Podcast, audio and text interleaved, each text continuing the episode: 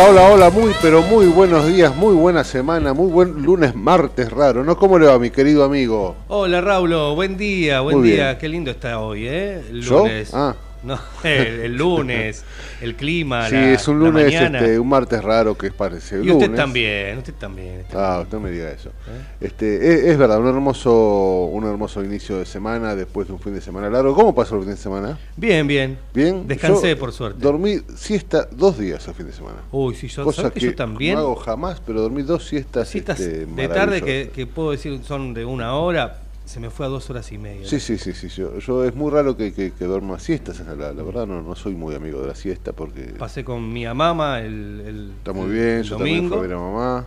eh, comí muy bien Y claro. la comida de Sí, mamá. sí, me imagino. Me imagino. Está muy bien. Un fin de semana largo. Mandó un budín, pero no llegó. Le Uh, quiero- no me diga Le eso. voy a confesar eso. Pero no llegó, porque fue el domingo, el lunes, con los Claro, chicos en casa. sí, sí, es lógico, Yo que pero- quise separarle un pedacito, pero bueno, ya va a llegar. Qué lástima. No. Bueno, quedaremos. No va a faltar la, oportunidad, La dirección ya la conoce, su señora madre, así que estamos por aquí esperando ansiosos eh, el budín de su querida madre. Bueno. Eh, escúcheme, bueno, uno más allá del fin de semana este, ha descansado. Primero quiero decir que, eh, siendo las 10 y media de la mañana con 11 grados, yo tuve mucho frío esta mañana al venir a, a- acá a la radio. Tuve que ir, obviamente, por la vereda del sol, pero se plantea una tarde de 20 y pico de grados, ¿no? Una cosa que Sí. eh, la amplitud térmica tiene que ver mucho con esta altura del año, ¿no? Actualizamos, Raúl, los datos del tiempo. Dígame. A esta hora de la mañana, 15 grados. ¿eh? Hace un ratito estábamos en Ah, 11.8. bueno, estamos en 11. Ahora 15 Claro, grados la temperatura en estos momentos y para hoy se espera una máxima de 22 grados que puede ser algún que otro grado más. Mire Eh, usted. eso lo, lo agrego yo. Lluvias nada, ¿no? Lluvias, no. Por el momento nada. Porque parecía en algún punto que se estaba por despertar esta suerte de, de- de niño y, y cuestión cíclica que tiene que ver con el clima. De hecho, este, ayer escuchaba, eh, creo que fue ayer, ¿sí? Eh, alguien que sabe de, de- de campo y de estas cuestiones y este, de alguna forma el, el campo está esperando ansioso el niño, pero parece que no llega.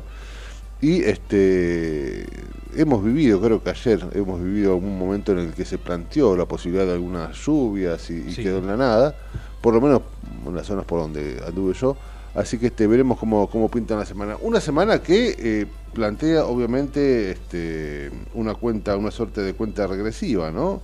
A partir de lo que va a pasar este, el próximo domingo. Digamos que hoy podríamos decir que es el último martes antes de las elecciones, desde ya. Claro.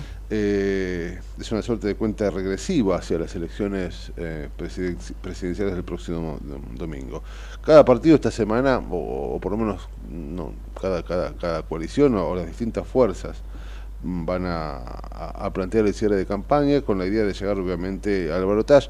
No creo que estén, este, que tengan la, la- la- posibilidad concreta de llegar o de ganar un- en una primera vuelta, ¿no? En este país nun- nunca se sabe, pero en principio lo que se apunta es entrar un- a un balotaje. Hoy, de hecho, recordemos, 17 de octubre, el día de la lealtad, que ya quedó en desuso. La lealtad es una palabra que ha quedado este, lamentablemente en desuso para, para algunos, pero hoy como día, día de la lealtad, en un acto eh, eh, en el estadio de Arsenal, bueno, van va a cerrarse de alguna forma la campaña sin Cristina y con la participación obviamente de eh, el gobernador de la provincia de Buenos Aires y el candidato a presidente Sergio Massa. Eh, hoy termina también con algo interesante para los que amamos el fútbol, ¿no? Hoy a las 11 juega la selección argentina con, con- con Perú. Sí, tiene que ver con, con- con la diferencia horario, eh, horaria. Allá en Perú son dos horas menos, creo. Y obviamente deben jugar a las 9 de la noche, por lo tanto aquí será a las Son- 11. Claro. Sí, sí. Eh, sí, eh, es, es tarde, termina a la una, veremos cómo, bueno, veremos cómo volvemos mañana. Yo particularmente termina el partido y yo soy de los que se queda, eh, usted tiene que trabajar, ¿no? Esta noche. Sí, yo tengo que trabajar Sí. esta noche. El partido de. No, no en esta emisora, no Ah, pero, ok, ok. pero sí, vamos a estar trabajando. Bueno, uno termina a, a- a la una y, y a mí lo que me pasa es que cuando termina el partido no soy de decir, bueno, me voy a dormir. Me quedo escuchando cuánta tontería se habla del partido, me quedo viendo los Claro, uno se resúmenes. queda escuchando la palabra de los jugadores, Eh, ¿por qué claro. no a una conferencia de prensa de Scaloni o de alguno de los jugadores? Eh, esperando que, que, que, que- que hable Messi, esperando, bueno, viendo repeticiones, con la tranquilidad del, del resultado opuesto. Eh, y uno empieza a pensar ya eh, en el próximo partido, empieza a, ver imágenes y me acuesto, o por menos dejo de ver fútbol eh, hora y media después. Así que este trataré de, de- de hacerlo este rápidamente hoy. Hoy es una jornada interesante ¿eh? en, en lo que tiene que ver con, con las eliminatorias, porque no solo juegan Argentina-Perú, sino que hay un hermoso partido que tiene que ver con Uruguay y Brasil a las 9 de la noche en el Estadio Centenario. Sí, es cierto. Es un muy lindo partido para ver la actualidad de los dos. Brasil que viene de capa caída, hay que decirlo, pero bueno, es Brasil, ¿no? Por supuesto. Y eh, Uruguay que todavía está tratando de acomodarse, sin duda, a la idea de, de- de- de Marcelo Bielsa, ¿no? Eh, como habíamos dicho, juegan también, obviamente, Perú y Argentina, Paraguay y Venezuela-Chile. Venezuela que viene de sacar un punto maravilloso de visitante a, a Brasil, juega de local con un Chile que intentará reacomodarse con vistas a poder Sí. clasificar definitivamente. con Mundial, los con los dos técnicos argentinos, ¿no? En ambos bancos. A ver, en- sí, ¿quién dirige a Venezuela? Lo dije Batista, creo. Batista. Batista, exactamente. Exactamente. ¿Y a Chile? ¿Quién está en Chile? ¿Quién dirige Chile? ¿Sabe que no me acuerdo? Seguramente digo. alguna argentina. porque- ¿Está Coudet? ¿Coudet? No, ya, ya No, se lo digo. Coudet dejó de dirigir a, al Inter de Porto Alegre hace poquito, no sé Ah, si está cierto. Coudet.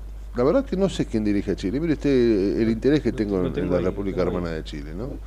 Eh, bueno, no, no, no, no recuerdo. Ahora estaremos averiguándolo también. Eh, hay que decir. Berizzo, ah, el Toto claro. Berizzo, que el enorme, Bien. es un enorme, una gran persona, la persona que tenemos del otro lado de la pecera claro. que no solo está apretando cuanto botón hay por ahí, sino que al mismo tiempo está averiguando también que era el entrenador de Chile. Está en la producción, El Toto todo. Berizzo, un excelso número 6 de un maravilloso News All Boys de hace mucho tiempo, dirigido en su momento por Bielsa también. Es una suerte, si se quiere, no no quiero decir algo que, que- que pueda caerle mal, lo digo con, to- con todo cariño, ¿no? pero es una suerte de pichón de Bielsa. Eh, el amigo Berizzo eh, era un enorme jugador de fútbol, número, no sé si dos o seis, era central. Un enorme jugador. Eh, nada, más allá del fútbol tenemos, eh, vamos a ver, bueno, primero hay que decir Y también... en Colombia amigo, también hay un técnico argentino. En Colombia, Néstor sí, Lorenzo. eh, Lorenzo también que era un central que jugó en Ferro y creo que en Boca o en River, no recuerdo. Eh, un número 6, Néstor Lorenzo, sí, sí, que jugó el Mundial de Italia, me parece, o de...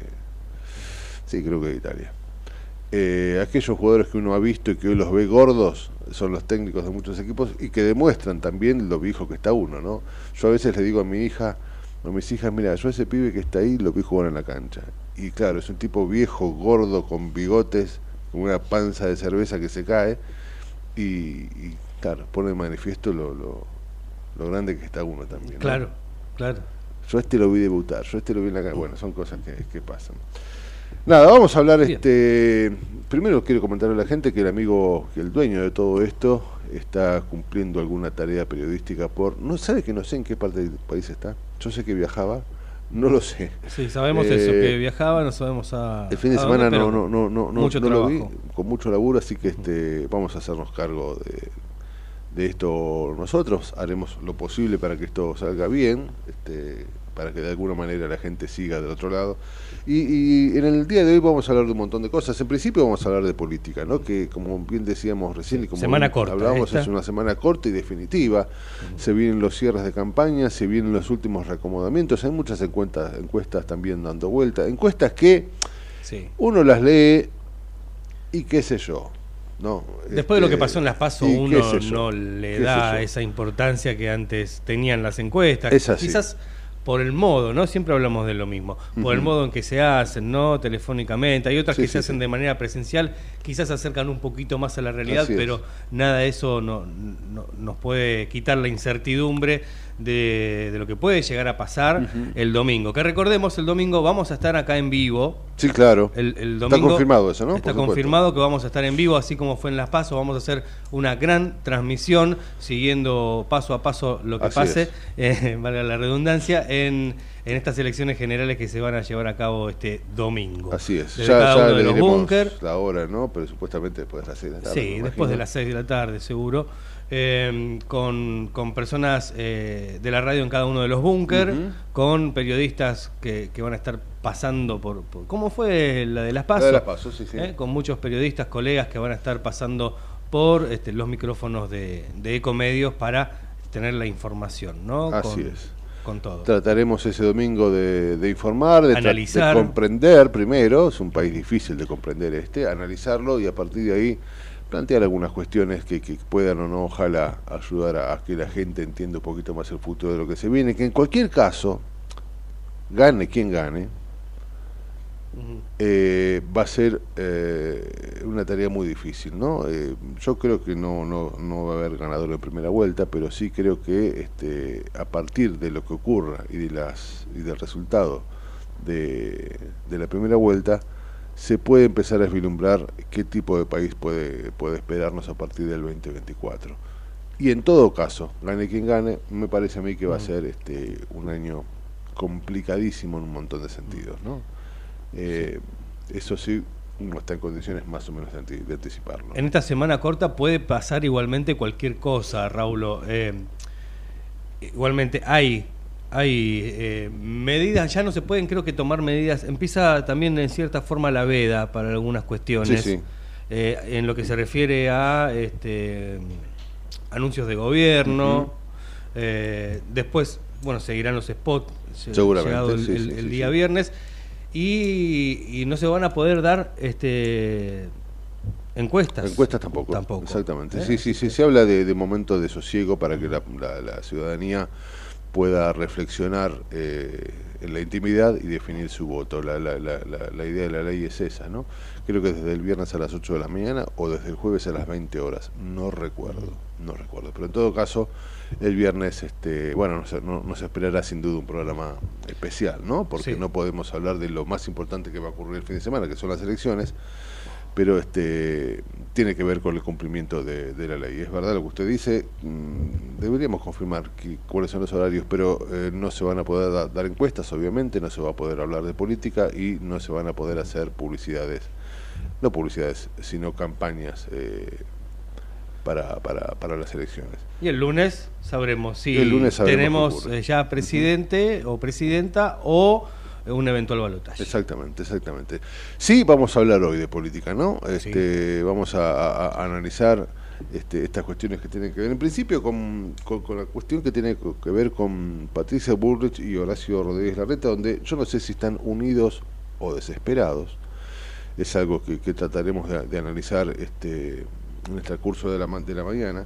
Eh, también trataremos de analizar esta suerte de mm, festejo del 17 de octubre con, con, con a cierre de campaña, donde, eh, contrariamente a lo que siempre se hace, donde el presidente siempre tracciona la provincia, yo creo, lo vamos a analizar también, Creo que esta vez el que tracciona es Kisilov a Massa, ¿no? Eh, un- un- una especie de, de idea de la lealtad mm, que tratará de cubrir de alguna manera el escándalo Isaurralde, ¿no? Eh, decíamos que para mí tracciona más Kisilov que Massa y por eso es importante que Massa esté, presente hoy allí en el Estadio de Arsenal. Y eh, vemos también que en la cuestión internacional tenemos una Europa en alerta, ¿no? Una Europa en alerta. mm, Hubo un atentado en Bélgica donde se tuvo, creo que han matado ya a, a- a quien hizo el atentado. Ayer, domingo, se suspendió el encuentro por las eliminatorias de la Eurocopa entre Bélgica y Suiza por dos muertos también. eh, supuestamente, creo que está confirmado, un- un- una persona que al grito de Alá es grande eh, mató a dos personas y los jugadores no quisieron volver a, a participar del encuentro. Esto fue en el Se enteraron del en, el entretiempo. Se enteraron de eso y no salieron. Y a- ahora aparece también, seguramente vamos a ampliar, pero en principio parece que hay una suerte de eh, evacuación en Versalles, así en París. Hay una Europa en máxima consecuencia de toda esta eh, tremenda situación que se vive eh, en, la franja de Gaza, con la situación también tremenda entre lo que es la guerra entre Israel y Palestina, ¿no? Eh, con esta historia de, de, de Hamas, que algunos creen que representa a Palestina, jamás son unos enfermos mentales, digo yo, con temor a que me estén apuntando el edificio allá del otro lado, ¿no? Pero digo, unos enfermos mentales. Eh, vamos a hablar de eso Sí. y de muchísimas cosas. Hay más, muchos ¿no? argentinos, Raúl, que mm, están eh, secuestrados o que eh, fueron víctimas eh, en los ataques eh, de Hamas y justamente la ciudad de Buenos Aires está proyectando un video con imágenes de los argentinos asesinados, secuestrados y desaparecidos. Así es, cuénteme, es una muy linda iniciativa, por es el, interesante. por el ataque terrorista de Hamas en Israel. Esto es, eh, desde, comenzó ayer y durará hasta el próximo miércoles. Eh, el gobierno de la ciudad de Buenos Aires estará transmitiendo en la pantalla de la Plaza Vaticano, que es la lindante con el Teatro Colón. Así es, uno viene por eh, Viamonte, si no me equivoco, sí, por Viamonte, y es la plaza que está al lado del Teatro Colón, que es una calle que se llama Toscanini, eh, que tiene una pantalla gigante ahí este, antes de llegar a Cerrito. Sí, señor. Y allí, bueno, el video con las imágenes de las personas argentinas eh, asesinadas, secuestradas, desaparecidas o exiliadas como consecuencia de este brutal ataque terrorista perpetrado por Hamas en Israel hace una semana. Así es. Sí, este, el mundo es menos seguro que hace un tiempito, así que este, estaremos también, si se puede, reflexionando sobre eso. Y también vamos a reflexionar sobre una noticia que a mí me sorprendió mucho, esta cuestión de, ¿usted pagaría el boleto de 700 pesos? No. Eh, yo la No. verdad que tampoco. ¿eh? No, no, eh, pero el, el tema es... El de eh, tren el- 1100 mangos, dicen. Sí, el de tren 1100 mangos. 1100 mangos. Bueno, Es eh, esto tiene que ver con que se va a poner en marcha un esquema de suerte de renuncia voluntaria Mm. a los subsidios de transporte. ¿Tanto subsidio tiene el boleto de transporte? Yo pago Evidentemente, 33 pesos el tren. Claro, es un regalo. Bueno, le van a cobrar 1100. O sea, no renuncia, mi amigo, no renuncia a o nada. sea que me están subsidiando eh, más de mil pesos cada vez que viajo. Sí, sí, sí, es increíble. Y ha- haga, una cuenta muy sencilla, ¿no? Que habla de la locura que, que estamos viviendo y que tiene que ver también con la economía y con una situación absolutamente compleja y que involucra también a los subsidios, ¿no? Imagínese si esto no existiera, usted estaría pagando redondeando dos mil pesos por día, serían 20 mil pesos a los 10 días, serían 60 mil pesos por mes para viajar nada más. Eh, no creo que haya nadie que pueda pagar eso del trabajador este, Hay gente que paga eso de alquiler. mediano, ¿no? Claro, ¿no? claro. 60 mil pesos solo para ir a trabajar. Eh, bueno, hay una, una, una cosa que, que- que tendrá que, no sé con qué tiene que ver, pero es el objetivo, es que los usuarios del sistema público de trenes y colectivos paguen la tarifa plana si es que ellos consideran que no Claro. necesitan subvenciones del Estado. Una era propuesta, en principio, extraña. Que trataremos también el día de hoy de, de- de desarrollar y de entender, porque este, Sí. ¿qué argentino en condiciones normales podrá pagar Sí, igual. un Qué, boleto qué, qué bonaerense 700 o qué porteño. Claro, te claro, diría, ¿no? obviamente. Sí, Porque sí, sí. el- el- Exactamente, hablando, no digo argentino, tiene razón, me equivoqué. Claro. Estamos hablando del AMBA, ¿no? Eh, Porque esto surge de- del pedido, vamos a decirlo, de, de Schiaretti, que lo escuchamos en el debate, Sí, sí. hablar que fue uno de los ejes de, de campaña también, de, de Hacemos por Nuestro País, se llama Sí, la fuerza. Eh, haciendo hincapié justamente en esto de la diferencia que hay en el boleto de transporte entre las provincias y lo que se paga en el AMBA. Sí, cosa que tiene, que es muy criteriosa y que es muy cierta, ¿no? Este, nada, veremos de qué manera se plantea esto. En principio se pone en marcha un sistema de renuncia voluntaria de subsidios de transporte, que es muy distinto a lo que se hizo, por ejemplo, con el agua y con la luz, sino que vos... Esto es al revés. Esto es exactamente al revés. Vos rechazás el, eh, el subsidio. Vos decís, estoy en condiciones de pagar el boleto como corresponde, haces un trámite y en la sube, este, cargala porque cargala porque te fajan una luca el boleto. Eh, a mí me sorprendió mucho, me sorprendió mucho, pero bueno. Sí, pensar este, que yo con mil pesos viajo prácticamente toda la Toda semana. la semana. Claro, claro, claro. Sí, sí, sí, es increíble. Mi amigo, son las casi las diez y media de la mañana. Si usted está de acuerdo, si usted no dice lo contrario, si Javi aprieta el botón que corresponde, vamos a ver quién hace un esfuerzo para que nosotros estemos aquí y luego retomamos camino a las 11 a hablar un poquito de política, si le parece. Dale, ¿Cómo no? Dale, dale. En el medio del caos, pero con buena información. Metete con nosotros a La Trinchera, en pleno corazón de Buenos Aires, con la conducción de Gustavo Tubio. La Trinchera, por ecomedios.com y AM1220. Tarjeta Soy Tigre Digital. La tarjeta Soy Tigre se renueva. Ahora podés usarla desde tu celular. Descarga la app Tigre Municipio y empezá a disfrutar de los beneficios. Contamos con más de 600 comercios adheridos en todas las localidades y descuentos de hasta el 30% en los rubros de gastronomía, indumentaria, entretenimiento, supermercados, estaciones de servicio y farmacias, entre otros. Tigre es mi vida. Tigre Municipio.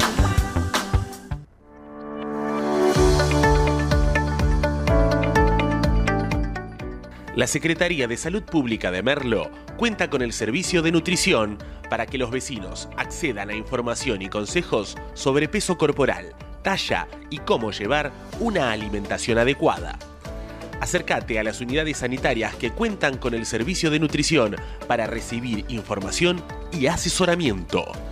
Entérate el listado ingresando a www.merlo.gov.ar barra nutrición. Gobierno del Pueblo de Merlo. Intendencia Menéndez. ¿Sabías que todos los accidentes por inhalación de monóxido de carbono son evitables? Chequea que la llama de tus artefactos sea siempre azul. No olvides ventilar los ambientes de tu hogar todos los días, verificando que las rejillas cuenten con salida al exterior y las ventilaciones no estén tapadas ni sucias. Y controla las instalaciones internas con un gasista matriculado. Con estos consejos, proteges a tu familia. Metrogas, damos calor. Escobar 360 es una plataforma online que moderniza al Estado municipal para que puedas realizar tus trámites a distancia y accedas a más servicios de manera centralizada y sin salir de tu casa. Ingresa a escobar360.escobar.gov.ar, crea tu usuario y desde allí te podés inscribir, gestionar y participar en las distintas áreas. Escobar te da cada día más. En Ezeiza sumamos 100 patrulleros nuevos para la prevención del delito. Con más seguridad, seguimos para adelante. Ezeiza Municipio. Gestión Gastón Granados.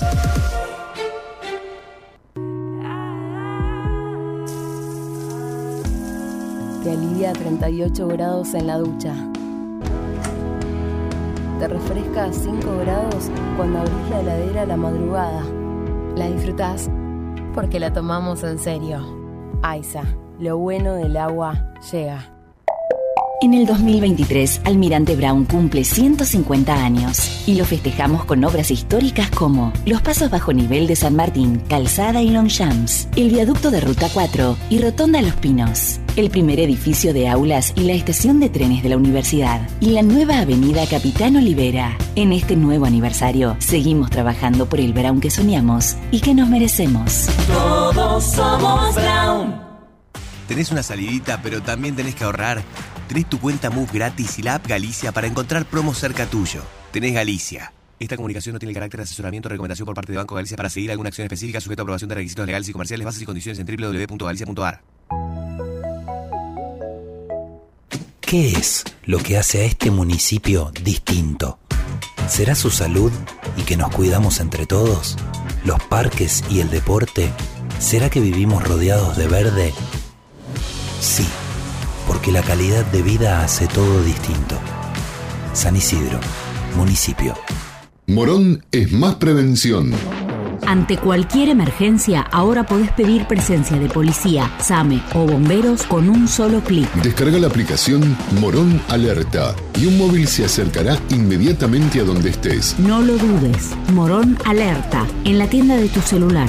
Municipio de Morón, corazón del oeste. Ingresá a Edesur, cambia a factura digital y colabora con el medio ambiente reduciendo tu consumo de papel. Es un pequeño gran cambio para un mundo más sustentable. Adherite en edesur.com.ar o en la app Edesur en tu celular.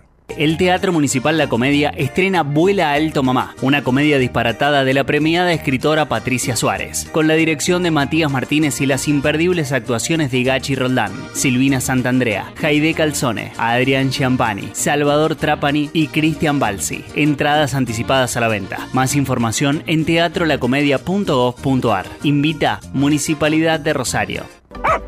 En Ituzaingó, para tus mascotas, el mejor cuidado. Más de 10.000 vecinos y vecinas ya atendieron a sus mascotas en la Clínica Veterinaria Municipal, un moderno espacio de atención gratuita para la salud de quienes son parte de nuestra familia. Cuenta con servicios de vacunación, castraciones, cirugías, atención clínica y más. Más información en miituzaingó.gov.ar. Gobierno Municipal de Ituzaingó.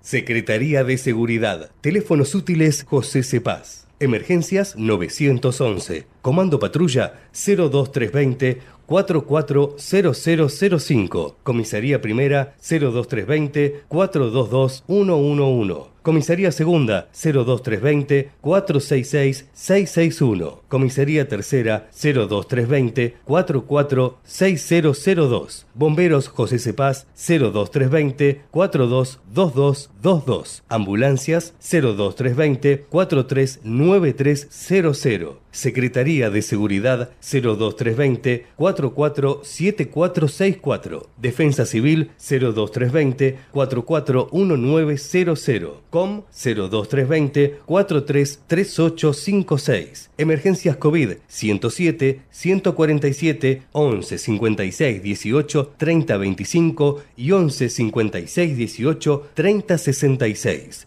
José Cepaz Municipalidad. Intendencia Mario Ishi. De 10 a 12 entra a la trinchera que hay lugar. En la trinchera. Con Gustavo Tubio.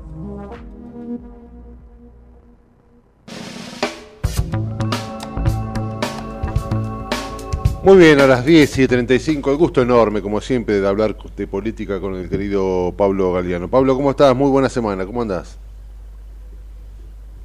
Pablo. Amigo Pablo Galeano, se cortó. Pablo, ¿estás por ahí? Hola, hola. Bueno, intentaremos Bueno, comunicarnos vamos a intentar con comunicarnos Pablo. nuevamente con Pablo para hablar un poquito de, de- de lo que ocurre con de, de cómo ve la situación política argentina que obviamente la situación es compleja difícil pero este definitoria también no la última semana previas a las elecciones pueden haber cuestiones que tienen que ver con, con- con modificaciones un- hay, hay votos que no se han analizado hay muchas cuestiones que tienen que ver también con ese 10 o 15% de gente que todavía no, no ha decidido su voto o que no fue a votar. Hay muchas cosas para analizar. Ahora sí, Pablo, ¿estás por ahí? Sí, sí, ahora te escucho bien, perdón, Pablo, un no, problemita técnico. todo bien, todo bien. ¿Cómo estás, querido? ¿Todo en orden? Bien, por suerte, todo tranquilo, bueno, com- como vos decís, ¿no? Con mucha expectativa con lo que va a pasar, nada más ni nada menos que dentro de cinco días. Exactamente, exactamente. estamos- este, estamos esta ahí. suerte de cuenta regresiva que empieza a sucederse y, que empezamos ya a mirar el domingo como algo, este, no sé si definitorio, pero sí este, que tiene que ver bastante con nuestro futuro, ¿no? Sí, mucha ansiedad, mucho, bueno, obviamente los, los rituales de los cierres de campaña, Sí, sí. importantes actos se están realizando este, en estos días y ayer, por ejemplo, hubo varios, hubo uno medio particular que si me permitís comentarlo, Sí. estuve, estuve ahí presente, fue interesante cubrirlo, es un acto que se hizo en el Paseo de la Plaza donde distintos referentes de organizaciones que se definían como progresistas, sin decir que iban a votar a uno u otro candidato, hicieron una, este, un encuentro contra los neofascismos, como ellos lo denominan, ¿no? Porque claro, eh, según su visión, están en peligro algunos valores sustanciales de la democracia en función de, bueno, discursos, por supuesto, ya sabes a qué me estoy refiriendo, que, que, que, bueno, que poco tiene que ver con, es cierto, con lo que se ha logrado en, estos tiempos, ¿no? El negacionismo y otras cuestiones. Así que bueno, fue interesante y reunió varias figuras de, de, múltiples partidos, eh, por supuesto, de visiones progresistas. Pero bueno, esto es eh, se ha repetido en todo el país, distintas organizaciones se han manifestado, algunas con interés político y otras o partidario y otras solamente como para este, destacar esto, ¿no? El peligro que corre la democracia con la vuelta de unas posturas este, totalitarias o autoritarias de esa naturaleza. Eh, es parte de la campaña, podrán decir algunos, otros dirán que es una situación muy particular, porque nunca se ha planteado en la Argentina un debate de esta naturaleza, ¿no? Es verdad, es verdad. Creo que es hijo también de una consecuencia de la seguridad que, que, nos da la democracia, ¿no? Eh, yo recuerdo hace muchísimos, más de 40, Alfonsín diciendo, venimos por los 100 años de democracia ya vamos por 40 y eso te da determinadas tranquilidades, ¿no? Que este, de alguna forma, no sé, digo yo, eh, cualquiera puede decir cualquier tontería, pero la democracia está segura. Pasa que cuando alguna tontería es tan grave como los que se han escuchado últimamente, nada, me parece que hay gente con, con mucho criterio que puede, que está bien que se haga plantear su idea un tanto más progresista, ¿no? O por lo menos para no, no olvidar determinados discursos, ¿no? Sí, sí, determinados logros, ¿no? Exacto. Y, después otro tema que me parece interesante destacar es un comunicado del episcopado que reclamó consensos para asegurar la gobernabilidad. A mí me parece esto interesante y es un tema clave, ¿no? La, futura gobernabilidad. Me estoy refiriendo a las este, a, las fuerzas políticas y el apoyo que tendrían no solo en el Congreso, sino también a nivel político las medidas que hay que tomar, que ninguno de los tres candidatos te plantea que va a ser un camino fácil de recorrer, pero sin consenso y sin, y sin gobernabilidad obviamente va a ser muy difícil recorrerlo, ¿no? Muchos están hasta especulando que un gobierno que no logre eh, este, esto que es clave, mucho más clave quizás te diría que la recuperación económica rápida o, o, lo que se pueda lograr en materia económica, tiene que ver con esto, ¿no? Con lo, con lo político. Y que ningún gobierno, anticipa muchos desde el empresariado, hasta muchas hasta muchos otros sectores eh, como por ejemplo la iglesia que sin decirlo está diciendo bueno que sin sin esta eh, sin este camino sin recorrer este camino va a ser muy difícil gobernar. Te están diciendo eso ¿no? ¿Y, cómo se traduce eso en un gobierno que no va a durar todo su mandato claramente Exacto, hay muchas, hay muchas cosas en juego. De este fin de semana hay, muchas, hay muchas cosas en juego. Yo pensaba también para ir este un poquito más a lo, a, lo finito, por decirlo así, a, los cierres de campañas que se vienen. Bueno, tuvimos este fin de semana el cierre en la ciudad de Buenos Aires, no de Juntos por el Cambio, donde este, se han planteado un montón de cuestiones que no, no, no se han planteado en el cierre, pero sí se han planteado en presentaciones de algunas cuestiones, por ejemplo, esta cuestión de Patricia Burrich y Horacio Rodríguez Larreta, que yo al principio del programa planteaba como duda eh, si están unidos o desesperados, ¿no? Eh, yo no sé mucho a qué obedece esta cuestión que tiene que ver con la posibilidad de que en caso de ser gobierno Patricia ubique eh, en un puesto tan importante a primer ministro, a, a Horacio Rodríguez Larreta, ¿no?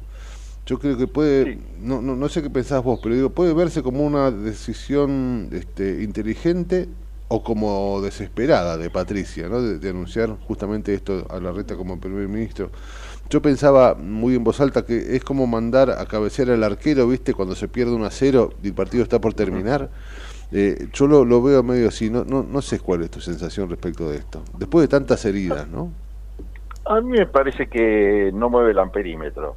La mm. verdad es esto. En, el votante esa, ese, anuncio no, no cambia nada, sí da una seguridad más interna, si querés, para la gente de Juntos por el Cambio, porque la reta claramente tuvo un discurso distinto al de Patricia Bullrich, mucho más este, conciliador, eh, mucho, mucho más tendiente a la búsqueda de consensos y el diálogo, un mensaje que no caló para nada profundo en el, en el votante, por eso terminó ganando Patricia Bullrich, ¿no? Pero recordemos esta, esta postura que, que tuvo la reta durante la campaña, que lo diferenciaba de Bullrich y algunos tildaban de tibios, yo en, en lo personal me parece que fue este, en algún caso hasta injusto este, este calificativo, pero claro, al lado de algunas de las declaraciones en la campaña de Patricia Bullrich, mucho más este, concretas por ahí, quizás en el, en, el mensaje, ¿no? Mucho más duro y por ahí más recurrente a los eslogans. Eh, creo que eso caló más profundo en, el electorado. Pero insisto, no me parece que no cambia. ¿Vos decís que no, que no mueve la aguja, Pablo? Mira, eh, yo pensaba en ese 10% de la reta y mucha gente que mira medio de reojo a los halcones. Pensaba que podía llevar este un poquito de agua para ese molino. ¿Vos, vos decís que no? Yo creo que, el, que, que los votantes de la reta, que fueron votan, eh, convencidos de votar a la reta, la, este, no encuentran ni en Massa ni en Miley mm. eh, una alternativa como para decir, bueno, esos votos van a, irse a otro lado. Si hubiera sido distinto, quizás si hubiera ganado la reta, estoy haciendo una, un invento, ¿no? Pero si hubiera ganado la reta, quizás algunos de los votos de Bullrich hubieran estado más cómodos con Milei que con la reta. Pero estando Bullrich garantiza ese espacio más de, derecha, si querés, dentro del PRO, esa la más, más este, dura eh, que, que, se quede en la fuerza y claramente ninguna de las dos posturas iría a votar ni a Massa ni a ni a, ni a Milei. Sobre todo incorporándolo a la reta al gabinete, ¿no? Quien dudara, es decir, bueno, este, nos vamos a, votar a Massa, bueno, no, me quedo ya que va a estar la reta en el ejercicio real del gobierno, que así se podría hacer la lectura, eh, nos quedamos acá. Eh, en cuanto a los votos de los radicales, que porcentaje interesante que votaron a Lustó en la ciudad de Buenos Aires, esto no cambia nada, no van a ir los votos, la mayoría a Macri, no quieren saber nada con el, con el Viste que no estuvo ayer Lustó, eh, tu mensaje. En el acto de Burri. No estuvo Lustó. No estuvo. Y bueno, sí, son claras señales. Tampoco este, estuvo en los últimos eh, en los últimos festejos electorales eh, Gerardo Morales a nivel nacional, ¿no? que es el presidente del Partido Radical. Bueno, esto puede tener muchas lecturas. Morales es cierto que tiene tuvo una agenda eh, importante en el exterior, pero bueno, eh, alguno con mal con, malas intenciones podría decir qué casualidad que justo se fue los días que, hubo triunfos radicales en Mendoza, por ejemplo, y en algunas otras provincias que ahora, que ahora me vienen a la cabeza, pero estuvo ausente en varios actos. Hay, hay una ruptura ahí del radicalismo y de hecho en este acto que te cuento ayer de los progresistas había, sectores del radicalismo que claramente no iban a, acompañar a Patricia Bullrich este, y mucho menos a Milley en, la próxima Son estas cosas de las que estás hablando las que hacen difícil de, de, poder comprender o anticiparse un poco lo que va a pasar este domingo, ¿no? Eh, yo estamos como, digo, sigo pensando que puede haber una sorpresa o puede haber muchas sorpresas o por lo menos mm. hay cosas que puedan suceder que tal vez no hemos analizado y, es consecuencia de esto, ¿no? De que todavía no se sabe mm. quién va con quién, no está nada claro, ¿no? Sí, bueno, qué sé yo, hay, estás viendo la, unidad por un lado en Juntos por el Cambio, este, por lo menos en los sectores del PRO, ¿no? Sí. Este, seguís viendo esa división eh, con, entre los radicales que no saben muy bien qué hacer, muchos van a ir a votar a Santoro y a Massa, y algunos van a hacer un mix, ¿no? Algunos votarán a Massa, pero no a Santoro y, viceversa. Este, en cuanto al sector de Miley, ahí no hay cambios. Yo creo que el que, votó a Milei se queda ahí en Milei, no lo duda. Uh que ver qué hacen los indecisos, que hay muchos. Este, y el discurso de Milei sigue sigue calando profundo, digamos, ¿no? entre, muchos de los indecisos. El otro día, mira, una anécdota personal, pero quizás sirva para ilustrar lo que pasa. Yo estaba pasando por una comisaría y había dos policías en la puerta que estaban conversando y cuando escucho que hablan de política me detengo y me hago el que busco algo en la mochila para, quedarme escuchando, chumbeando, ¿no? Bueno, y escucho que uno le dice al otro con una con un lenguaje este, formado, ¿no? Si bien despojado de tecnicismo, pero eh, estaban hablando de política y bien y, le explicaba, ¿no? Que el único, decía, el único que tiene, este, que te dice la realidad como está o la situación como está es mi ley. Mm. le explicaba un policía al otro que claramente no estaba quizás muy seguro de qué, de qué hacer, ¿no? Y quizás esto es lo que está pasando en general en la gente que no está en política, pero que a la vez está preocupada o, o habla del tema no estoy hablando del que va a votar y no tiene ni idea de quién está, o el voto bronca, ¿no? Este era un voto bastante irracional a pesar de, de, todo lo que conocemos, de la regionalidad de quizás algunas propuestas, pero era, era una charla racional, ¿no? que, que argumentaba uno de los policías le argumentaba al otro eso. Quizás esta sea la sensación que tiene mucha gente que no está tan metida en la política, pero que a la vez le preocupa votar y va a ir a votar. Bueno, sí, coincido, coincido, coincido mucho con esa sensación de, de, la gente, la, gente del llano, ¿no?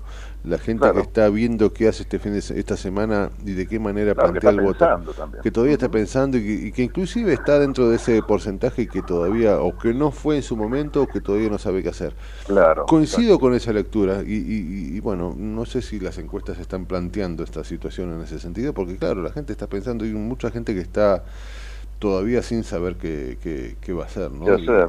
Sí, sí, sí. No, bueno, las encuestas son un, misterio porque siempre, eh, últimamente por lo menos, y estoy hablando de, muchas repeticiones, han cometido errores groseros y no han permitido diagnosticar o, pronosticar en realidad qué es lo que iba a suceder. Así que bueno, yo las tomaría obviamente con pinzas y sabemos siempre que las encuestas publicadas no son las encuestas reales, sino que son más una herramienta de marketing político que otra cosa. para, para condicionar o, bueno, sugerir tu voto en, determinada dirección. Sí, sí, sí. Mucho en este caso, de votar a ganador, viste, que pasamos de una vez. Eso es, es, increíble, pero sucede, pero sucede. Sí, sí, sucede, sí, sí, sí, es automático. Y bueno, están mostrando, por lo menos las últimas, este, a mi ley este, consolidada en un primer lugar, a a Massa la mayoría te lo muestra que está segundo. Sí, tal cual. Eh, ley no entraría en el balotaje. Esto me parece bastante. Patricia, Patricia no, Y, Patricia que no entra en el balotaje y, entre Massa y Milei. No, no entra en la primera vuelta, perdón. Claro, claro. No, gana en primera. No gana en primera vuelta, sí, sí, sí. Y según las encuestas y según también una, una cuenta medio simple que yo hago, por ahí la pifie después espero que borren el archivo, pero en realidad si vos tenés los números reales, que son los números de las últimas elecciones, les dieron a todos bastante parejo, ¿no? Y suponiendo que todas las personas que, todas, ¿eh? estoy hablando de, una, de un escenario que no se podría cumplir jamás, pero supongamos que todas las personas que no fueron a votar votan a mi ley, así todo no llega. Así todo no llega, ¿verdad? Así todo no llega. Y, y, es lógico suponer que alguna persona de los que no fue a votar no lo va a votar a mi ley. Así que bueno, Este, ahí es donde entran a tener un valor enorme esos pequeños porcentajes como la posibilidad de, pensamiento o decisión de la gente que ha votado a, a Schiaretti, que tal vez lo vuelva a votar, tal vez no. Lo mismo este, con aquellos que... Bregman. Exactamente son eh, porcentajes que empiezan a valer oro en algún momento, ¿no? Sí, tal cual. Siempre decimos eso, ¿no? Que cada voto en esta instancia vale oro. Sí, sí, Por eso mismo este, eh, creo que, que va a ser una, una sorpresa y va a ser importante eh, los votos de, de, distintos sectores, desde, las, desde los extranjeros que votan en el país este, los, perdón, quiero decir, los argentinos que están en el exterior, eh, bueno, pequeñas comunidades, eh, sectores religiosos. Sí, sí, sí, va, a ser este, interesantísimo ver qué se, qué se resuelve. ¿Y qué estás viendo del otro lado? Yo pensaba esta mañana cuando iniciamos el programa que en Unión por la Patria, eh, contrariamente a lo que sucede siempre, me parece a mí, eh, el que tracciona es el gobernador de la provincia, ¿no? Al candidato de presidente. Yo me imagino más a, a, Kisilov traccionando para que Massa este, aumente un poquito su, su, caudal de votos, y no al revés, como más de una vez pasa, ¿no? Eh, parece que Kisilov está medianamente consolidado y tal vez por eso el cierre del 17 de octubre tenga que ver con, el hecho de que se haga eh, allí en la provincia, en Arsenal, ¿no? Sí, eh, vos te acordás que durante la última elección eh, fue, fue denunciado que muchos eh, gobernadores o, intendentes repartían la boleta cortada pensando en sus intereses personales y no tanto en, los, en, los, nacionales del peronismo, estoy hablando de la boleta de Sergio Massa. este, lo cual explicaba internamente, es más, lo dijo Bernie, lo dijeron varios, lo denunciaron este, de hecho, ahora en Entre Ríos también el PRO está denunciando la boleta cortada en detrimento de Frigerio, ¿no? Este, o sea que esta situación existe o puede llegar a existir nuevamente eh, esta, esta situación de que distintos eh, referentes locales, pensando más en lo propio que en lo nacional, eh, ofrezcan la boleta cortada, es decir, votar a mi ley presidente, pero no deje de votarme a mí. Sí, sí, Hacer lo sí. que Eh, hemos, hablado, hemos hablado más de una vez eso de, de- de que ahora se tenían que poner a trabajar los gobernadores, ¿no?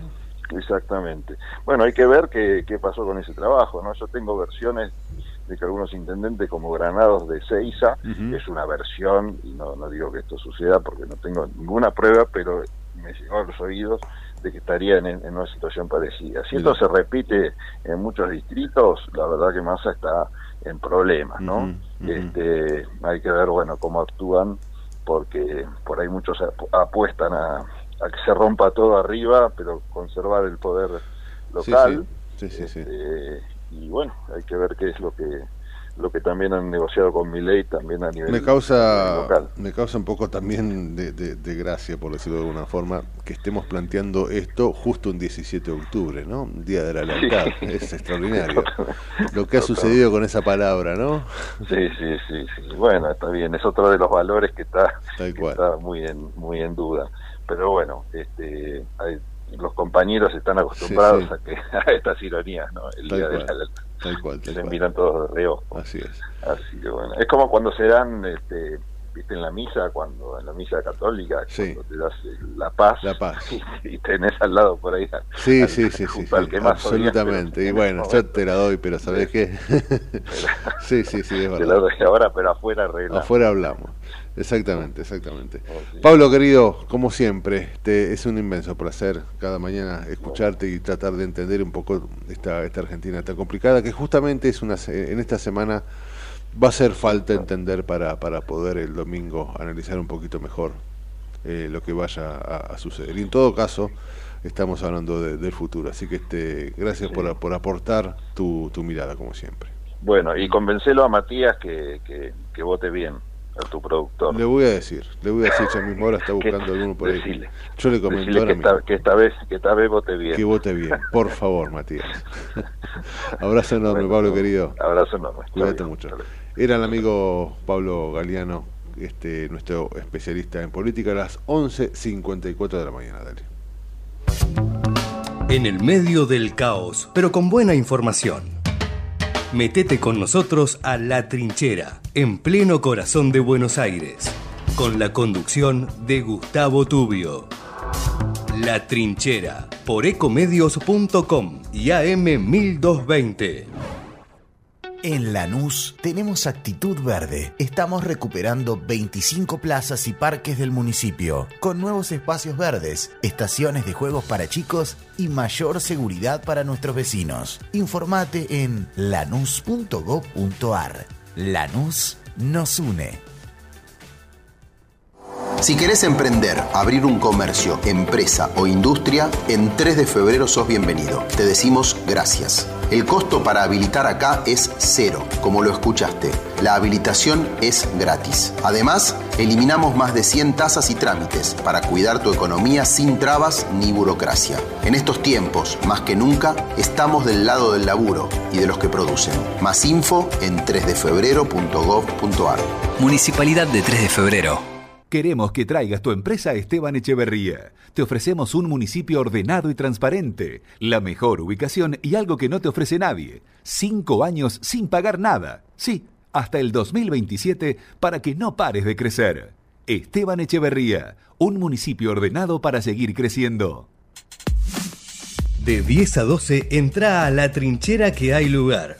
En La Trinchera, con Gustavo Tubio.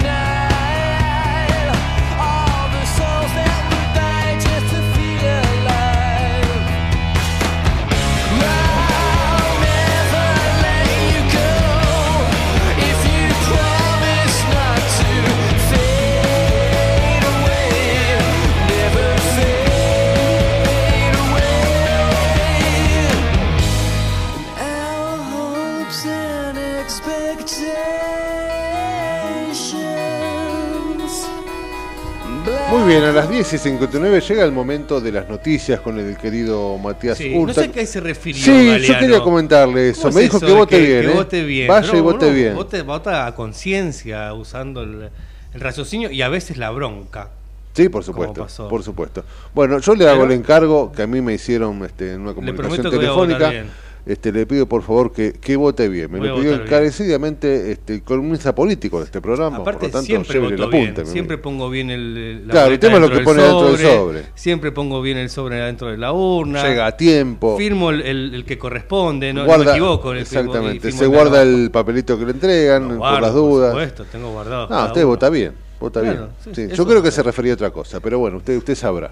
Escúcheme, son las 11 de la mañana. Me parece un. Faltan unos segundos nada más. Sí. Me parece un buen momento para que nos diga qué está pasando en este maravilloso mundo que estamos habitando y en este país tan complejo. Eh, vamos con las noticias, Se si le las parece. noticias. Dale, a las 11, dale.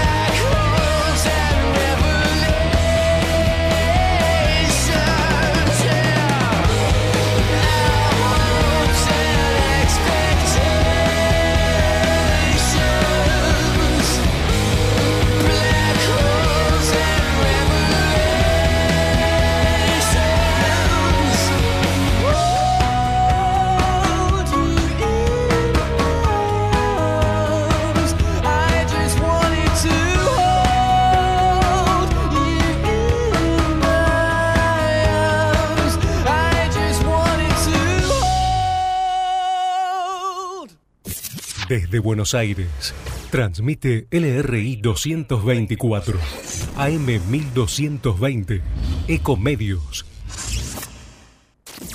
Econoticias. Toda la información al instante.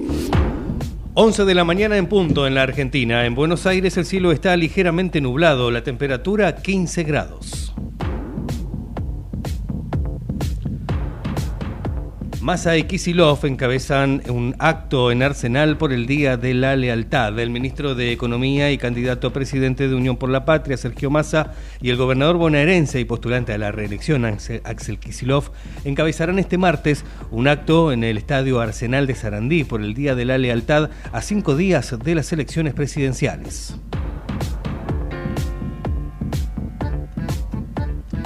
Reiteramos, llega al país el segundo vuelo de aerolíneas argentinas con repatriados de Israel.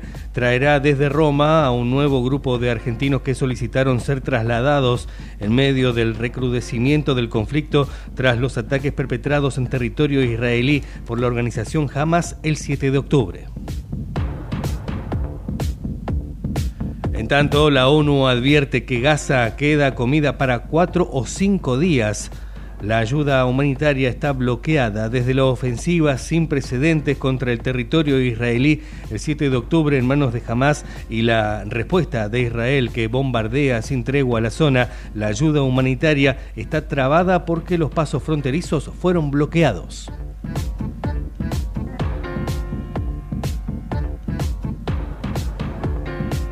Deportes, Paraguay en busca de sus primeros tres puntos recibe a Bolivia. El partido entre el conjunto guaraní y el equipo del altiplano se jugará desde las 19.30 hora de la Argentina en Asunción. Será arbitrado por el uruguayo Gustavo Tejera con su compatriota Leodán González en el bar. La televisación estará a cargo de la señal de DirecTV Sports.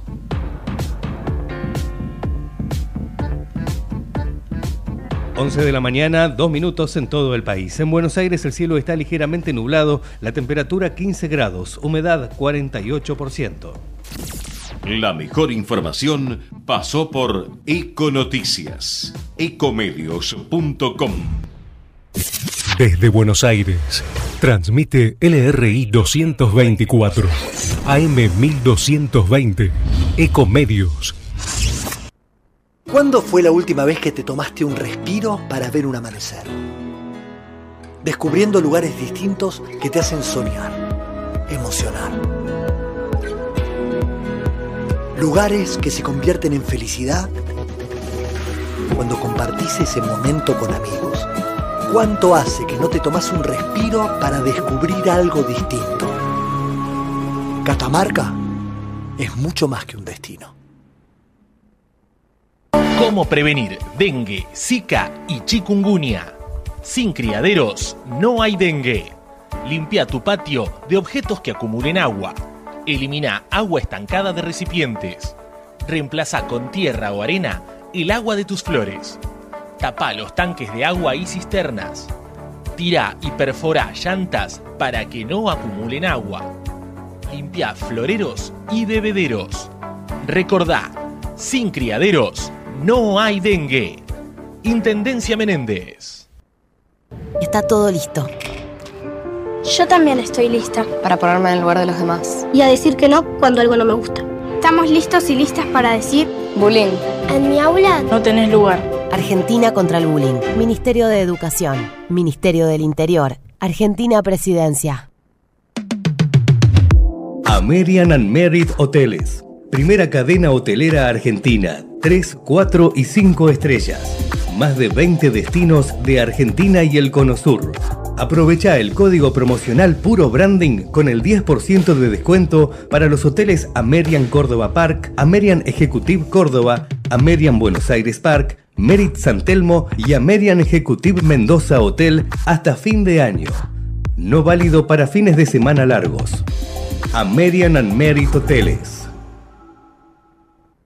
Espacio cedido por la Dirección Nacional Electoral. La inflación nos castiga y los otros candidatos quieren más ajuste. Los trabajadores nos llevamos la peor parte. La burocracia sindical traiciona y los empresarios hacen fortunas. Ni cómplices ni sometidos. En Buenos Aires, Rubén Pollo, Sobrero, gobernador. Miriam Breckman, presidenta. Nicolás del Caño, vice. Frente de izquierda, lista 136.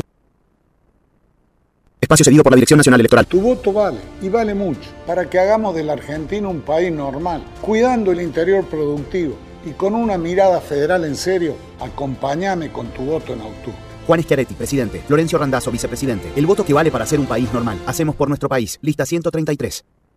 Espacio cedido por la Dirección Nacional Electoral. Nos faltan solo el 3% de los votos para terminar con el populismo kirchnerista en la provincia. Te necesitamos. ¿Es ahora o nunca? Néstor Guindetti, Miguel Fernández, candidatos a gobernador y vicegobernador de la provincia de Buenos Aires. Juntos por el cambio, lista 132. Espacio cedido por la Dirección Nacional Electoral. Los argentinos ya nos dimos cuenta que hacer una Argentina distinta es imposible con los mismos de siempre. Y para gobernadora de la provincia de Buenos Aires. Milei, presidente de la Nación. Lista 135. Espacio cedido por la Dirección Nacional Electoral. Tenemos mucho campo y tenemos a alguien que viene a sembrar otra historia.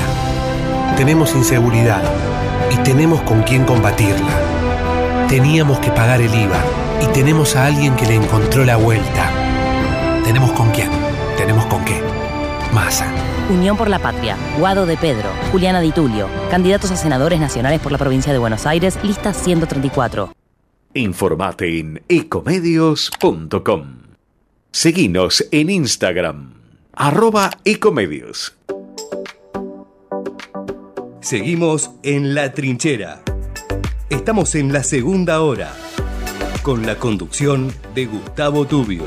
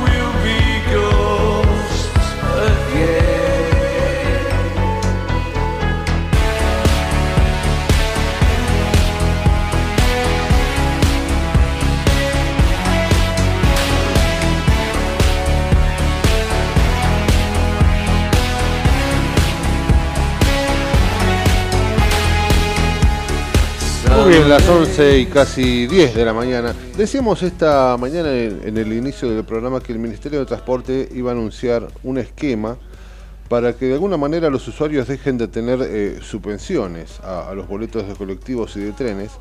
Eh, se hablaba que el boleto de colectivo en este sentido rondaría los 700 pesos y del tren, del tren unos 1.100 pesos.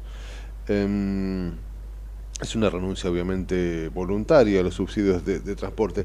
Para, para entender, para analizar y para que nos cuenten un poquito más en detalle, estamos conectados con Jimena López, que es secretaria de Gestión de Transporte de la Nación. Jimena, ¿cómo te va? Es un placer saludarte. Raúl Vázquez es mi nombre. ¿Cómo estás? Hola, buenos días, Raúl. ¿Cómo estás vos? Muy bien, muy bien. Vos sabés que, este, interesado en que nos aclaren un poco esta situación, porque eh, es un anuncio que en principio, mm, no, no digo insólito, pero sorprendió. No sé si de ahí trae una cuestión política o, o- o qué, pero me gustaría que, que- que nos cuenten primero tu opinión al respecto y segundo de qué manera se, se implementa esto, ¿no? Porque es importante también qué hacer, porque este tema de subsidios, que hay que anotarse, que no hay que anotarse, bueno, ver de qué manera se resuelve esto. ¿Qué, qué tenés para contarnos? En principio, obviamente, es una idea que fue discutida y consensuada con el ministro, con Diego Juliano. Yo soy una, yo soy la firmante de la resolución, que tiene que ver con esta discusión que se ha generado en torno a los subsidios, que yo supongo que tiene mucho de desconocimiento por parte de la ciudadanía y de algunos dirigentes que dicen como que el subsidio no, no modificaría nada. Y en realidad quienes quieran de manera voluntaria pueden hacer un- una renuncia a percibir el subsidio que, que financia Nación para el sistema de transporte público, tanto de automotor como ferroviario, pasando a pagar la tarifa plana, decimos nosotros, que es de 700 pesos en el caso de los micros y de 1.100 en el caso de los trenes. El tema, el tema es que tiene que quedar bien en claro es que quienes no quieran percibir el subsidio tienen que hacer el trámite. O sea, es al revés de lo que se hizo en su momento con AISA y todas estas cuestiones, ¿no? Donde vos pedías el subsidio. fue una segmentación. Claro. Eso fue una segmentación por sistema. Esto en esta primera parte es simplemente voluntario. La idea Entiendo. es en algún punto, en, de acá, en el, en el mediano plazo, migrar a un sistema de subsidio a la demanda, pero bueno, por ahora, porque hay una cuestión que tiene que ver con todo el sistema de transporte a través de la SUBE, que es un sistema digitalizado, informático, que para poder generar determinadas posibilidades tiene que haber todo un acompañamiento del desarrollo de esa tecnología. Porque la SUBE, particularmente nominalizada, marca los viajes que yo hago, los kilómetros que recorro. Sí. Entonces, quienes anuncien a este subsidio tienen que nominalizar la SUBE y obviamente meterse en argentina.gov.ar barra SUBE para hacer la renuncia a la percepción que tienen del boleto que pagan hoy, pasarían a pagar la tarifa plana.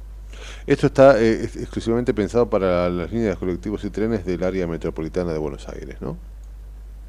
Sí, particularmente para el sistema SUBE. La idea es extender a las 53 Claro. localidades que tienen el sistema SUBE porque es el sistema que permite hacer esta, esta renuncia. O sea, nosotros tenemos, la idea es que haya un sistema único en el país y ese sistema lo brinda SUBE. Y de hecho, quienes quieran renunciar, las validadoras hoy mismo, ya a partir de hoy, permiten que el chofer, a través de un botón, te descuente la tarifa plana del boleto. Está muy bien, es interesante. Ahora digo, y, en cuestiones este, prácticas, ¿no? Eh, yo sospecho, no lo sé, que van a ser tres personas las que renuncian a a, a- eso. Cinco, no sé. De quién va a pagar un boleto de 700 pesos, ¿no? Cuando lo complicado, obviamente la gente que toma colectivo, la gente que sube se sube a los trenes cada mañana a laburar, eh, son asalariados y que viven en- con, con lo justo y que se plantean este, es casi más que salir a laburar, es salir a luchar por sobrevivir. Sabes que podés coincidir conmigo que está muy complicada la situación y que es muy duro para muchos. Me imagino que este, no están esperando que sea masivo el- la renuncia, ¿no? Mira, yo particularmente creo que el espíritu que, que tenemos en la resolución es la posibilidad de poner en debate esto que se dice de los subsidios. Yo Eso, eso sí es importante, eso me parece interesante. A ver, yo concibo el subsidio como un derecho. Las personas necesitan y tienen el derecho a acceder a la presencia del Estado para poder viajar a su trabajo, para poder viajar a educarse, para poder viajar a un centro de salud, para poder viajar por ocio a visitar a alguien, no importa cuál es el Sí, sí, sí. motivo. si ese subsidio no existiera, si esa presencia del Estado no existiera, seguramente va a generar una alteración de la vida cotidiana de las personas. El tema es que estamos en un momento en que por mucho desconocimiento se generan situaciones o debates que no deberían existir en una democracia moderna, porque en todas las democracias del mundo con un sistema público de transporte, el que financia el transporte es el Estado. No es que en el resto de los lugares hay una disposición o una disponibilidad de libre demanda o de, o de un juego tirado al mercado. Yo he tenido la posibilidad, por, por el mismo trabajo que hago en transporte, de viajar a diferentes lugares eh, con el tema de los foros internacionales de, de transporte. Inclusive en muchos lugares el sistema público depende del Estado, ni siquiera está en empresas subsidiadas. Entonces, me parece que pensar que eh, un ministerio tiene o no tiene relevancia y que los subsidios, eso no es lo mismo, no, no es lo mismo. El subsidio al transporte es una política universal que aparte complementa un subsidio indirecto a la producción, al empleo. Vos pensás que alguien, como vos decís, tiene el, el laburante, que son generalmente las personas que manejan y trabajan específicamente y llegan a su trabajo por el transporte público, tuvieran que desembolsar entre sus costos para ir a trabajar 80 mil pesos promedio, que es lo que saldría hoy sin subsidio. Eso se va a pasar a paritarias, eso se va a generar otros debates. Me parece que lo que hay que tener en claro es que yo tengo el derecho a recibir un subsidio y considero que también alguien que no lo quiera, porque considera que el Estado es un Estado ineficiente, bobo, que solamente gasta, como se ha dicho, también tenga el derecho a poder no recibir ese subsidio.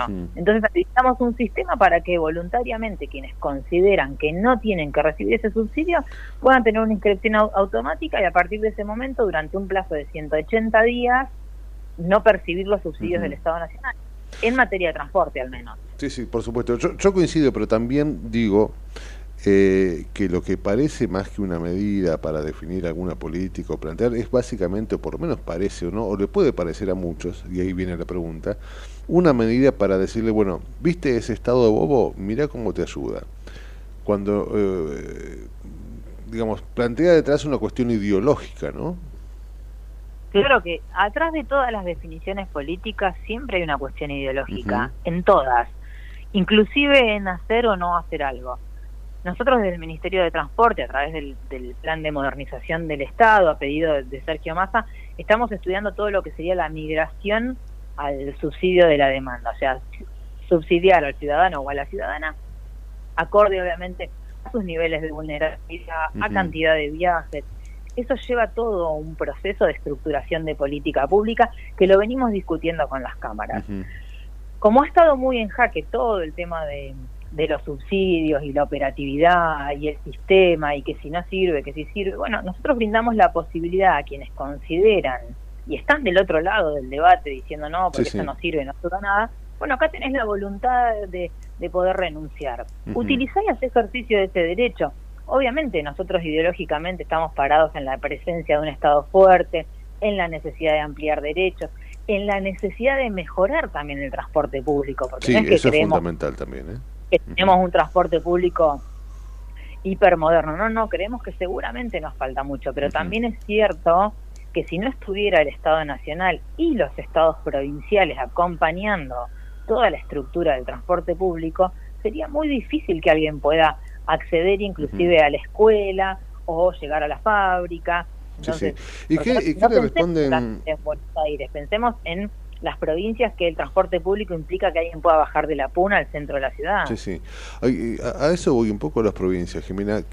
ha, habido quejas de algunos gobernadores, entre ellos un candidato a presidente, que, que, planteaba el tema de los subsidios y planteaba el hecho de em, hacerle la vida más barata, entre comillas, a la gente del AMBA, olvidándose de las provincias. ¿Qué respuesta tienen a eso? Eh, no es así.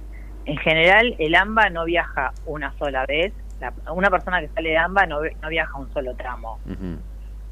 Llegan, a, llegan a, tener los tres tramos que hay con descuento, el segundo tramo que tiene un descuento y el tercer tramo que tiene otro descuento de dos horas. Una de las cosas que se estudió es que particularmente AMBA es la única región en América Latina que tiene transporte urbano que implica dos horas, dos horas y media de movilización de las personas, lo cual es un montón de tiempo puesto al servicio del traslado de esa persona y que combina colectivos, trenes.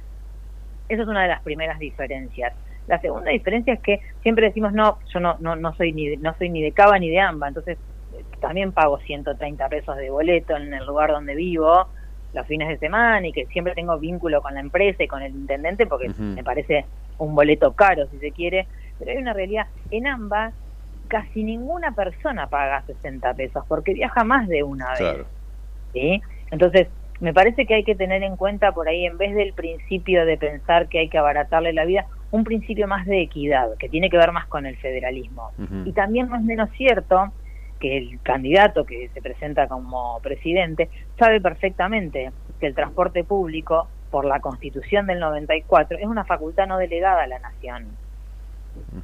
Es algo de lo que tienen que eh, estructurar y pensar la política pública también las provincias. Lo que hace la nación es compensar a través de la firma de un convenio que implica la implementación de la SUBE, se les da un plazo para implementar la SUBE, y por otro lado una de las cosas que se, que se pone en la letra es, bueno, Nación ofrece tanta cantidad de dinero a través del fondo compensador, exigiéndole a las provincias que ponga al menos la misma cantidad de dinero que pone la Nación. Claro, entiendo. Eh, yo creo que parece que hay que yo entiendo que obviamente los gobernadores quieran lo mejor para su Sí, sí, sí, te pregunto esto porque, bueno, ha, sido más de una vez, no, no, no tanto tal vez con el subsidio de transporte, pero sí ha pasado con la palabra subsidio, ¿viste? Que engloba la cuestión que tiene que ver inclusive con la luz y, demás, pero se ha hablado también de lo que sale este un pasaje, que yo, Córdoba, y lo que sale en, la en, en, el AMBA, ¿no? Y que planteaban eso como una cosa injusta. porque porque siempre comparamos provincia con AMBA y, por ejemplo, no comparamos provincias con provincias. Tenemos provincias que salen 200 pesos y provincias que lo mantienen a 80. Entiendo. Eh, esta medida exclusivamente tengo entendido que es a partir de hoy que se va a visualizar una especie de formulario de preaviso, ¿no? ¿Y cuándo empieza a ser efectivo esto? Eh, ¿O cuándo estará disponible este formulario para que se pueda hacer? El formulario está disponible a partir del día viernes, argentina.gov.ar barra SUBE, y a partir de hoy, quienes tengan el sistema SUBE con la validadora pueden subir al micro y decirle al chofer que quieren pagar la tarifa plana, porque la validadora permite por el sistema tocar una tecla y que se cobre la totalidad de la tarifa. Es una tecla, me imagino, de estar nueva, no la habrá apretado, no la va a apretar nadie. Viste que a veces se desgasta la tecla como si fuera de un teclado, va a quedar nueva. sinceramente espero que, que no la apriete nadie por un tema de, de conciencia y de presencia del Estado. Quienes consideren que tienen que renunciar y es voluntario también tienen el ejercicio de su derecho.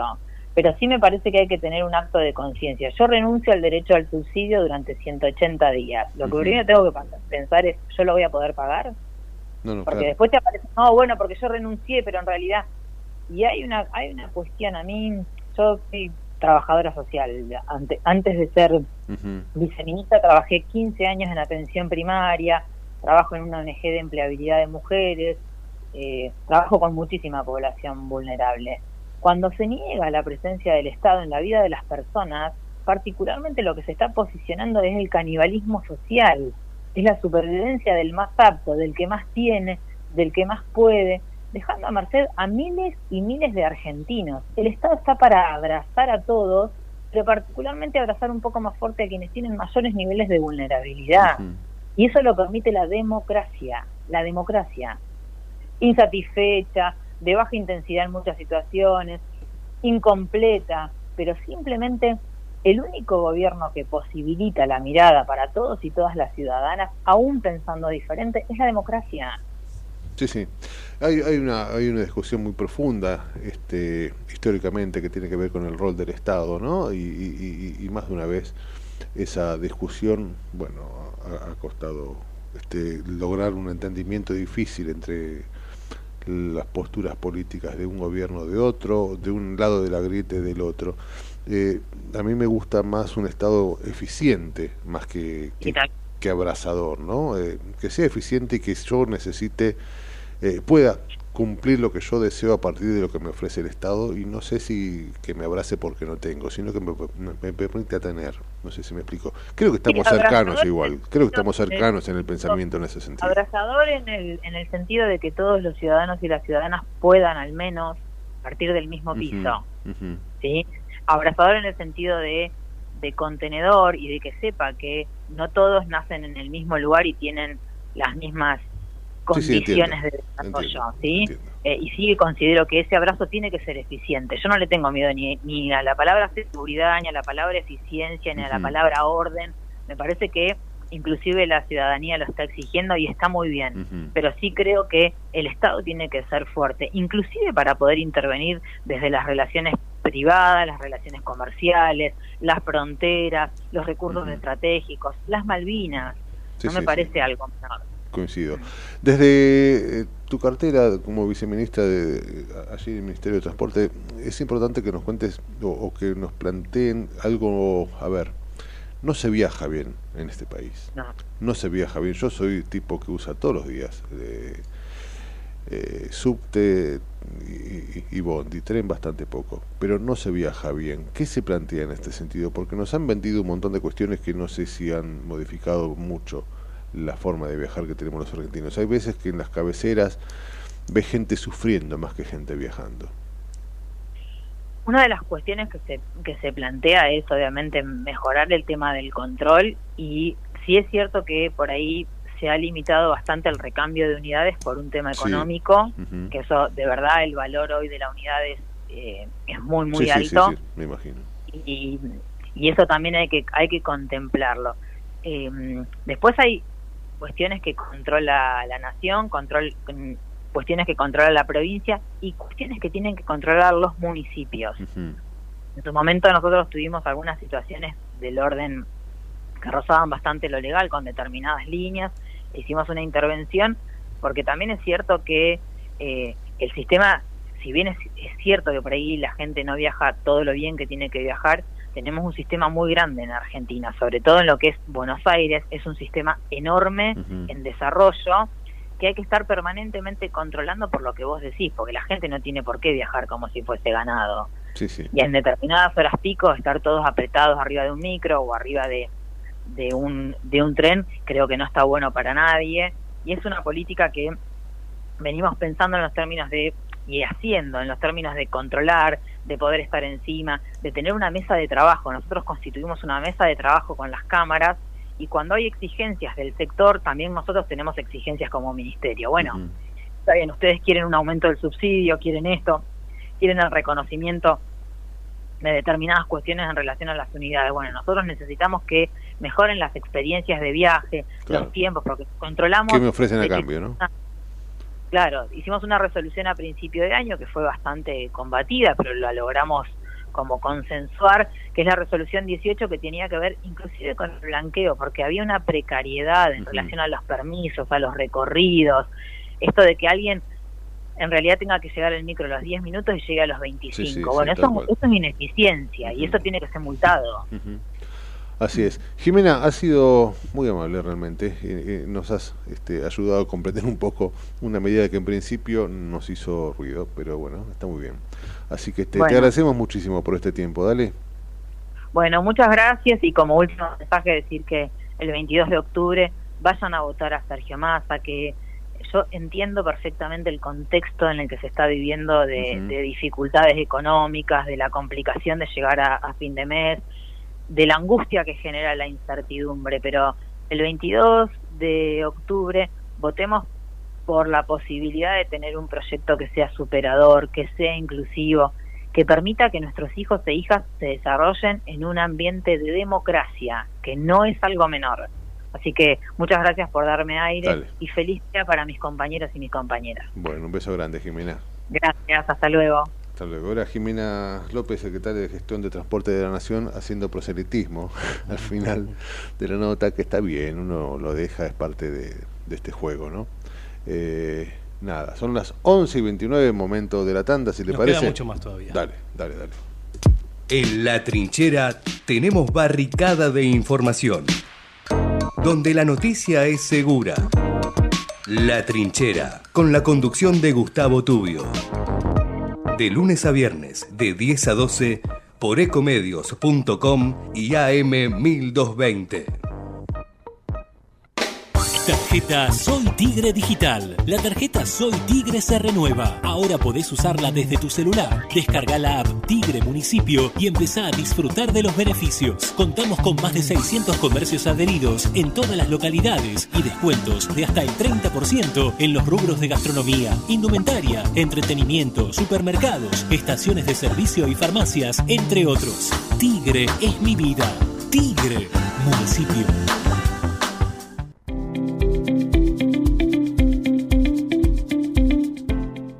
La Subsecretaría de Educación continúa con las propuestas pedagógicas para los establecimientos del distrito. Esta iniciativa busca mejorar la experiencia del aprendizaje y contribuir en la calidad educativa de los chicos merlenses. Las escuelas del distrito pueden solicitar estas actividades en la Subsecretaría de Educación ubicada en Juncali y Riobamba o por mail a merloeducación.gmail.com. Gobierno del Pueblo de Merlo. Intendencia Menéndez. ¿Sabías que todos los accidentes por inhalación de monóxido de carbono son evitables? Chequea que la llama de tus artefactos sea siempre azul. No olvides ventilar los ambientes de tu hogar todos los días, verificando que las rejillas cuenten con salida al exterior y las ventilaciones no estén tapadas ni sucias. Y controla las instalaciones internas con un gasista matriculado. Con estos consejos, proteges a tu familia. Metrogas, damos calor. En Ezeiza sumamos 100 patrulleros nuevos para la prevención del delito. Con más seguridad, seguimos para adelante. Ezeiza Municipio. Gestión Gastón Granados. Escobar 360 es una plataforma online que moderniza al Estado municipal para que puedas realizar tus trámites a distancia y accedas a más servicios de manera centralizada y sin salir de tu casa. Ingresa a escobar360.escobar.gov.ar, crea tu usuario y desde allí te podés inscribir, gestionar y participar en las distintas áreas. Escobar te da cada día más. En el 2023, Almirante Brown cumple 150 años y lo festejamos con obras históricas como los pasos bajo nivel de San Martín, Calzada y Longchamps, el viaducto de Ruta 4 y Rotonda Los Pinos, el primer edificio de aulas y la estación de trenes de la universidad y la nueva avenida Capitán Olivera. En este nuevo aniversario, seguimos trabajando por el Brown que soñamos y que nos merecemos. Todos somos Brown. Seguimos informando desde la trinchera. Hasta las 12 con Gustavo Tubio.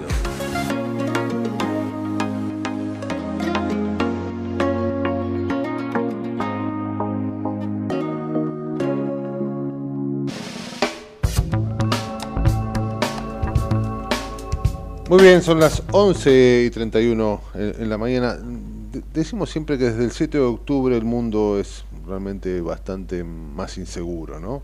Eh, eh, el ataque justamente que se ha perpetrado este 7 de octubre se ha convertido en el mayor alcance de la historia de Israel. Eh, estamos viviendo y viendo imágenes sinceramente terribles. Estamos este, asistiendo, medio como dice el Papa Francisco también, ¿no? a una guerra, tercera guerra mundial de a pedacitos. Este es un capítulo más en todo caso.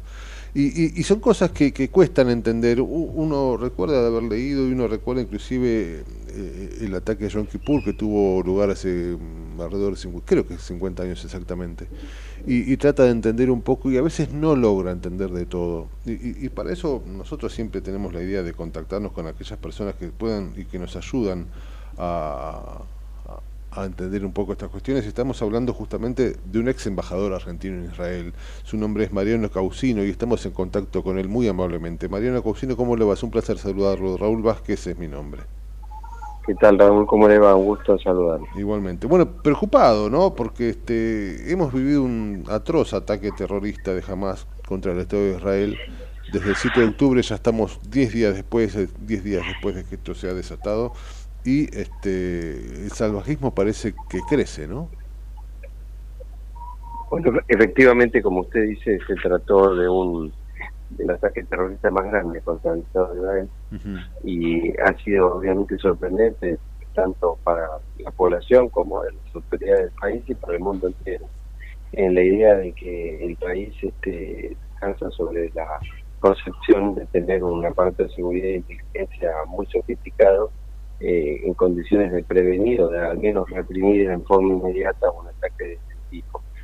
Eh, por otra parte, ustedes saben que estos ataques eh, se venían desarrollando casi sin solución de continuidad hace muchos años en la Franja de Gaza, eh, tanto por parte de Hamas como por parte de la yihad islámica, pero nunca con la magnitud, la envergadura y el alcance que este ataque eh, supone.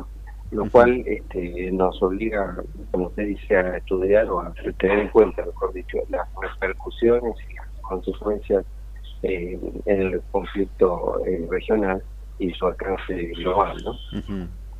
Se- detrás de Hamas definitivamente se esconde, ¿no? Este, la ideología iraní, ¿no? O el régimen iraní, ¿no? Eso está sí, claro. el régimen iraní, porque el pueblo de Irán este, no, no es el culpable al contrario, es víctima de, de esa teocracia fundamentalista que existe en Irán, que gobierna Irán desde hace 44 años y que promueve una agenda antioccidental, anti-israelí, que niega el holocausto, que promueve la destrucción del Estado de Israel y que impulsa un arma nuclear que implica una amenaza para la paz y la seguridad internacional y que es una fuente permanente de impulso y de promoción del terrorismo a escala global. Lo hemos comprobado incluso nosotros aquí en nuestro país. Sí, sí, claro. Y lo, traigo un poquito para, para, para estos lugares también. Digo, ¿por qué piensa que presidentes y, y referentes, ¿no? Como, como Petro y Evo Morales, se manifiestan a favor de Hamas? O en Argentina, por ejemplo, Miriam Bregman se negó a hacer un minuto de silencio este, por lo que sucedió en Israel. Eh, ¿Hay una confusión en eso? ¿Usted cree que esto se genera una confusión? Porque algunos plantean que Hamas representa a Palestina y esto no es así. Eh, ¿qué, ¿Por qué ocurren estas cuestiones eh, a nivel eh, global inclusive? Bueno, lo que ocurre es que desgraciadamente la izquierda latinoamericana y la izquierda argentina en este caso, eh, lamentablemente, como usted sabe, tiene a, un nivel de hipocresía y de arbitrariedad en, en algunas definiciones y en algunas concepciones es inaceptable, ¿no? Pero no sorprende a nadie, desgraciadamente. que se trata de eh, personas que en el fondo están avalando las dictaduras que hay en las Américas, ¿no? Las cuatro dictaduras que hay en las Américas. En eh, Cuba, Venezuela, Nicaragua y Bolivia. Eh, y gobiernos, este, muchos de ellos eh, de origen democrático, pero que sus políticas son avales de esas dictaduras, como el caso del gobierno de México, el gobierno de Colombia en este caso, el de Brasil, el de Argentina, ¿no? Cuatro gobiernos democráticos, pero que su política exterior está orientada a, defender y a proteger a esas cuatro tiranías. Eh, en ese sentido tienen una relación directa o indirecta con este, el régimen de Irán y esa es la razón por la cual terminan teniendo esta, esta postura que es, es inaceptable, por supuesto. Así es. Eh, yo me imagino, bueno, es difícil saber cuánto puede durar esto, pero ¿cuánto, ¿cómo imagina usted que continuará este conflicto? Obviamente la guerra que lo que se viene y la respuesta este, israelí seguramente va a ser este, contundente, va a ser sólida, va a ser fuerte y va a ser dura. Pero ¿cómo imagina que continúa usted este, a partir de su experiencia eh, este conflicto? Mire, es difícil como saber cómo puede evolucionar. Lo que sí yo tiendo a pensar es que por un lado el conflicto, primero no hay un conflicto en Medio Oriente, ¿no? sino que hay varios conflictos superpuestos, interrelacionados. Eh, Pero el, el más eh, importante de ellos probablemente sea el que enfrenta a, a sunitas y chiitas en el mundo islámico y que en el mundo actual eh, eh, enfrenta a Arabia Saudita y Irán. Y ese conflicto es probable que, que subsista. Y en ese sentido eh, es altamente probable que Irán, a través de sus aliados o sus eh, tentáculos, podríamos decir, actúe en el sentido de buscar impedir el acercamiento progresivo que ha tenido Israel con muchos países árabes sunitas moderados, como Egipto, Jordania o las monarquías, algunas monarquías del Golfo, eh, y el acuerdo que estaba negociando con Arabia Saudita. Y en ese sentido es probable que Irán continúe con esa actividad de forma di- eh, directa o indirecta. Por otro lado, eh, es este, eh, necesario mencionar que todos estos episodios tienen lugar en el marco de un descenso notable de las relaciones entre las potencias eh, y que implican un, un, drástico descenso de la política mundial, porque en este momento eh, y en los últimos años, eh, los Estados Unidos y la República Popular China, los dos primeros países del mundo, han venido desarrollando una muy mala relación, que se ve acompañada a su vez por la muy mala relación que han venido desarrollando los Estados Unidos con la Federación Rusa, que es el tercer actor más importante del mundo. De modo tal que en, ese, en esas relaciones triangulares que hay entre las tres principales potencias, hay un descenso muy importante, sobre todo con el menoscabo, sobre todo muy importante para los intereses occidentales, porque esa muy mala relación de los Estados Unidos, tanto con China como con Rusia, terminó repercutiendo en una en un fortalecimiento de una alianza eh, casi diría contraria a la historia entre Rusia y China, dos potencias que tradicionalmente han sido enemigos y que han sido rivales durante siglos. Pero eh, eh, lo cierto es que fíjese que en este último tiempo en los últimos dos años, por ejemplo. Eh, se, han, eh, se ha profundizado el conflicto ucraniano, que ya venía existiendo, pero se transformó en una guerra convencional a partir de la invasión rusa a Ucrania. Eh, se produjo hace un mes aproximadamente una situación muy complicada en la República, la llamada República de Artsakh, es decir, en Nagorno-Karabaj, donde la población armenia se ha visto en un drama humanitario, donde que, trasladarse a Armenia, estamos hablando de 100.000 personas, o tal vez más, Mm. Eh, y ahora recrudece este conflicto que de alguna manera eh, vuelve a poner al conflicto eh, palestino en, la primera plana de los diarios cuando era un conflicto que no estaba resuelto pero sí estaba relativamente apaciguado. Estaba tranquilo sí, sí. así que de esa manera este usted lo que menciona es, correcto en el sentido de que hay una aceleración de conflictos que ya existían, que probablemente subsistan porque son difíciles de ser resueltos, pero eh, que podrían eh, acelerarse, profundizarse con consecuencias lamentablemente graves para en términos de vida. Sí, y, le sumo, y también le, pido su opinión al respecto, este, algunos plantean que en caso de que se compruebe, que creo que pues sin duda es así, que, que, está detrás de este ataque está, está Irán, sería obviamente una, digamos, esto podría constituir una suerte de amenaza a la paz eh, internacional, porque Irán como usted dijo recién, procura de alguna forma completar un, programa eh, nuclear y esto provocaría posiblemente una carrera de proliferación nuclear en la región que se podría extender. Eh, ¿Usted considera que esto es posible? No hay duda de eso. Mm. Mire, si Irán consigue completar su programa nuclear y acceder a armas nucleares, eh, lo cual es un extremo que los especialistas sostienen que no es tan alejado, porque una vez que en un país logra completar el ciclo de enriquecimiento uranio, el paso de ahí a conseguir un arma nuclear es prácticamente corto. Eso implicaría que los demás países eh, de la zona, fundamentalmente Arabia Saudita o Egipto, incluso algunas otras monarquías del Golfo, eh, se verían este, casi obligadas en algún punto a eh, buscar una un arma similar y entonces eso desestabilizaría aún más esa región eh, usted sabe que en el mundo solamente hay nueve países que tienen armas nucleares y hay un consenso de la comunidad internacional de buscar la no proliferación de armas nucleares y más en manos de regímenes que son verdaderamente problemáticos para la estabilidad del sistema, ¿no?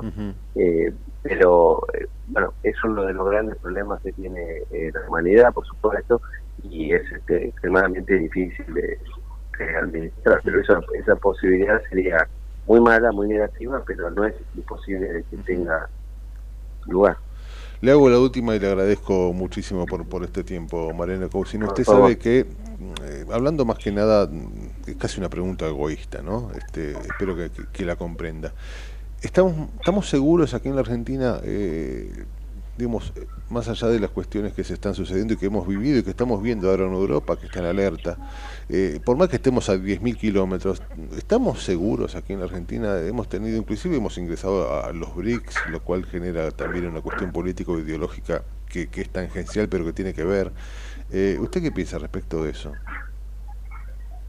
Mire, el, el terrorismo no reconoce fronteras, el terrorismo lamentablemente el terrorismo probablemente no desaparezca la de tierra, desgraciadamente, porque eh, a lo largo de la historia el terrorismo ha adoptado distintas formas para su, desarrollo en distintas latitudes y con distintas modalidades. Eh, desgraciadamente, la historia ha demostrado que ningún país de la Tierra está exento de que puedan ocurrir actos terroristas. Incluso los países más sofisticados y avanzados del mundo no pudieron impedirlo. Eh, pero en el caso nuestro, también ha sido víctima directa del terrorismo a escala global en dos casos hace no tantos años que tienen como principal responsable y promotor a la República Islámica de Irán. Sí, sí, sí, sí, Entonces, este, si usted me pregunta si eso va a ocurrir o no, yo le digo que esperemos que no, y le decimos que no, hay que luchar y venir contra esa posibilidad, pero desgraciadamente tampoco si yo le dijera que está descartado estaría faltando, la verdad. eh, pero ni aquí ni en ninguna parte del mundo. Así es, así es. Mariana Cusino ha sido muy amable por regalarnos este rato para tratar de entender un poquito más un conflicto difícil, complejo. Evidentemente que va, a seguir este, lastimando a este mundo cada día más complejo. Así que este, muchísimas gracias por este rato. No, gracias a ustedes, muy amable, gracias por llamar. Adiós. Era Mauricio Causino, ex embajador argentino en, la, en Israel, comentando últimamente, planteó esto de el terrorismo no reconoce fronteras, dijo, así que este, nada, cuidémonos. 11.44, creo que continuamos con, con una tanda y luego volvemos, dale. En el 2023, Almirante Brown cumple 150 años y lo festejamos con obras históricas como los pasos bajo nivel de San Martín, Calzada y Longchamps, el viaducto de Ruta 4 y Rotonda Los Pinos, el primer edificio de aulas y la estación de trenes de la universidad y la nueva avenida Capitán Olivera. En este nuevo aniversario, seguimos trabajando por el Brown que soñamos y que nos merecemos. Todos somos Brown. Tenés una salidita, pero también tenés que ahorrar. Tenés tu cuenta Move gratis y la app Galicia para encontrar promos cerca tuyo. Tenés Galicia. Esta comunicación no tiene el carácter de asesoramiento o recomendación por parte de Banco Galicia para seguir alguna acción específica sujeta a aprobación de requisitos legales y comerciales, bases y condiciones en www.galicia.ar. ¿Qué es lo que hace a este municipio distinto? ¿Será su salud y que nos cuidamos entre todos? ¿Los parques y el deporte? ¿Será que vivimos rodeados de verde? Sí porque la calidad de vida hace todo distinto. San Isidro, municipio. Morón es más prevención. Ante cualquier emergencia, ahora podés pedir presencia de policía, SAME o bomberos con un solo clic. Descarga la aplicación Morón Alerta y un móvil se acercará inmediatamente a donde estés. No lo dudes. Morón Alerta, en la tienda de tu celular. Municipio de Morón, corazón del oeste. Ingresá a Edesur Cambia a factura digital y colabora con el medio ambiente reduciendo tu consumo de papel. Es un pequeño gran cambio para un mundo más sustentable. Adherite en edesur.com.ar o en la app Edesur en tu celular. El Teatro Municipal La Comedia estrena Vuela Alto Mamá, una comedia disparatada de la premiada escritora Patricia Suárez, con la dirección de Matías Martínez y las imperdibles actuaciones de Gachi Roldán, Silvina Santandrea, Jaide Calzone, Adrián Chiampani, Salvador Trapani y Cristian Balsi. Entradas anticipadas a la venta. Más información en teatrolacomedia.gov.ar. Invita Municipalidad de Rosario. En Ituzaingó, para tus mascotas, el mejor cuidado más de 10.000 vecinos y vecinas ya atendieron a sus mascotas en la Clínica Veterinaria Municipal, un moderno espacio de atención gratuita para la salud de quienes son parte de nuestra familia. Cuenta con servicios de vacunación, castraciones, cirugías, atención clínica y más. Más información en miituzaingó.gov.ar. Gobierno Municipal de Ituzaingó. Secretaría de Seguridad. Teléfonos útiles José Cepaz. Emergencias 911. Comando Patrulla 02320 440005. Comisaría Primera 02320 422 111. Comisaría Segunda 02320 466 661. Comisaría Tercera 02320 446002. Bomberos José Cepaz 02320 422222. Ambulancias 02320 439300. Secretaría de Seguridad 02320 447464. Defensa Civil 02320 441900. COM 02320 433856. Emergencias COVID 107 147 11 56 18 30 25 y 11 56 18 30 66. José Cepaz Municipalidad. Intendencia Mario Ishi. En Lanús, más de 35.000 vecinos se inscribieron al portal de empleo municipal. Contamos con más de 270 empresas en la comunidad laboral. Hay 1.200 ofertas laborales publicadas y cubrimos más de 3.000 puestos de trabajo en los últimos dos años. Informate en lanús.gov.ar barra portal de empleo. Lanús nos une. Si querés emprender, abrir un comercio, empresa o industria, en 3 de febrero sos bienvenido. Te decimos gracias. El costo para habilitar acá es cero, como lo escuchaste. La habilitación es gratis. Además, eliminamos más de 100 tasas y trámites para cuidar tu economía sin trabas ni burocracia. En estos tiempos, más que nunca, estamos del lado del laburo y de los que producen. Más info en 3defebrero.gov.ar. Municipalidad de 3 de febrero. Queremos que traigas tu empresa a Esteban Echeverría. Te ofrecemos un municipio ordenado y transparente, la mejor ubicación y algo que no te ofrece nadie. Cinco años sin pagar nada. Sí, hasta el 2027 para que no pares de crecer. Esteban Echeverría, un municipio ordenado para seguir creciendo. Seguimos informando desde la trinchera. Hasta las 12 con Gustavo Tubio.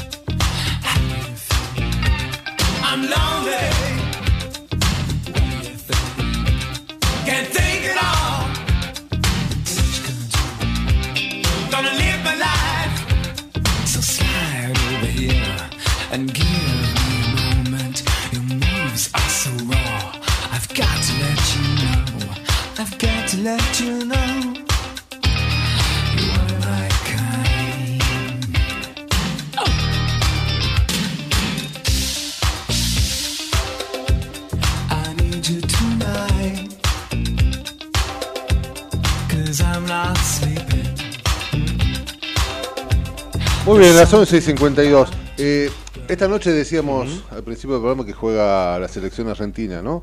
Eh, y, y parece que, mm, esto no, no- no está del todo definido, pero parece que va a ir eh, con Messi como titular.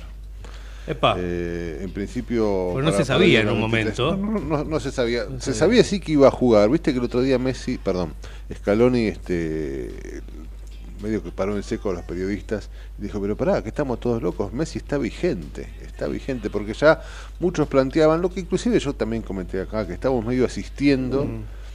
si se quiere, asistiendo los últimos este, retazos Sí. de talento de, de- de- de este chico Una maravilloso. retirada ¿no? paulatina. Así es. Y dejó muy claro que no, dice, él está absolutamente vigente y que en todo caso este, tiene un problema físico como cualquier jugador. Claro. Que no es que está parado porque ya tiene 45 años, no, está parado porque tiene un problema físico, pero que, que- que él está absolutamente vigente y que dijo, no, no, no, no seamos tontos, ¿qué nos pasa? Y este hoy parece que se ha decidido, o que eh, Scaloni ha decidido, decidido poner a Messi desde el arranque. Eh, veremos cómo, cómo, cómo evoluciona hoy y seguramente se lo pone de- desde el arranque, posiblemente no salga en el segundo tiempo. Recordemos que Argentina viene a ganarle 1 a 0 a Paraguay y, y- y Messi entró en el segundo tiempo. En el segundo tiempo, sí, y vimos una gran selección argentina en el primer tiempo, incluso sin el capitán. O sea, sin Sí, Messi. tal cual. Bueno, es parte de lo que decíamos la vez pasada cuando hablábamos con Agus, ¿no? Que yo creo que más allá del triunfo contra Paraguay y poner a Argentina este, al tope de las eliminatorias y, ver que no le hacen goles y un montón de cuestiones que, nada, no- no- nos dejan contentos y, y tiene un funcionamiento interesante, ahí está la clave. Que Argentina ha jugado muy bien en un primer tiempo donde no estuvo Messi. Messi no jugó y Argentina jugó muy, pero muy bien, te diría. Si me- te diría que jugó mejor sin Messi que con Messi. Jugó mejor Eh, en el segundo tiempo, en el primer día, tiempo, Sí, sí, el último, el último encuentro. Sí. Y, y eso hace que algunos periodistas planteen la situación o, empiecen a pensar, bueno, esta sería la Argentina sin Messi, y empieza a ser un poco de, de- de- de noticia, o por lo menos protagonista de, sus preguntas, ¿no? Eh, en ese sentido, eh, el amigo Scaloni lo que planteó dijo, no, no, no, pará, pará. Messi está lesionado y tiene se está recuperando de una lesión. Tener a Messi en el campo vigente, ¿no? es, es un tiro libre y medio gol ya. Sí, sí, tal cual. ¿No? Tal cual. Bueno, lo vimos en el partido anterior, en donde con un tiro libre la pelota pegó en el palo, una de esos tiros libres que en donde ya la vemos adentro. Sí, sí, sí, sí, sí, absolutamente. Eh, Absolutamente, con una, una roja hermosa, este, ojalá. Y hemos visto también, y, y que es parte del funcionamiento, esta idea de que a Argentina no, no le hacen goles, más allá del enorme arquero que Sí, tiene, no le hacen es goles. Este, con un Cuti Romero que es sinceramente brillante, es un enorme, y es todo, todo, todo, todo de Scaloni, es un enorme hallazgo de Scaloni. El Cuti Romero es un tipo que muchos desconocíamos, y terminó siendo titular en el Mundial y ahora es figura indiscutible en la saga central. Yo creo que Argentina tiene una de las mejores sagas centrales del mundo con Otamendi y, y Cuti Romero. Eh, y eso hace, por supuesto, también que no, no, no le hagan goles. Más allá del enorme arquero que tiene Argentina, con una personalidad inmensa, que tiene el número 23. Sí. El mismo El número mismo 23 número. del querido Moroni.